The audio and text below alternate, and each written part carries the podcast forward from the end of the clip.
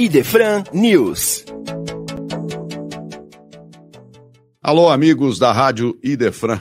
É uma alegria retornar aqui com o nosso Idefran News, trazendo as novidades do movimento espírita para todos os nossos ouvintes e aqueles que nos acompanham por todos os nossos canais nas mídias digital.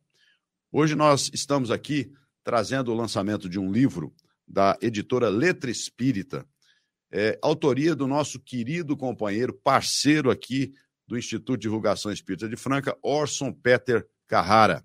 A alma do Espiritismo. Ciência, filosofia ou religião?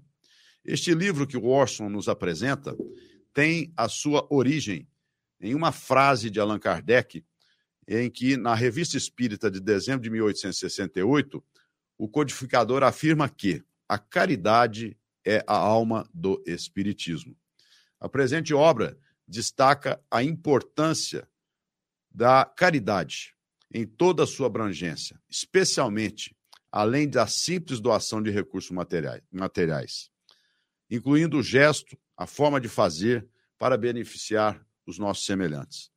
Então, este livro, que parte desta afirmação de Kardec, a caridade é a alma do Espiritismo, o Orson nos traz essas reflexões extremamente significativas para a nossa trajetória, para a nossa postura diante da vida, diante dos desafios da caridade, porque nós sabemos que fora da caridade não há salvação para os filhos de Deus.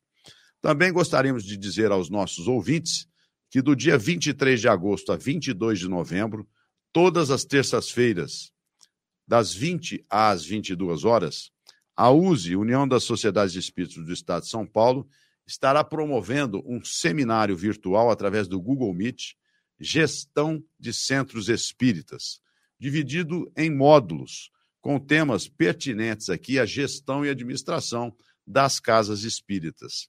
Então, o Centro Espírita e a Sustentabilidade, o Movimento Espírita, a Liderança Espírita, o Dirigente Espírita e seus colaboradores, o dirigente espírita e o seu processo de trabalho, gestão de resultado e de qualidade, aspectos jurídicos da instituição espírita, questões contábeis e lei geral de proteção de dados. É um seminário extremamente importante porque, diante das, dos desafios, das implicações jurídicas e burocráticas que envolvem a nossa vida em sociedade hoje, as casas espíritas têm que se adaptar.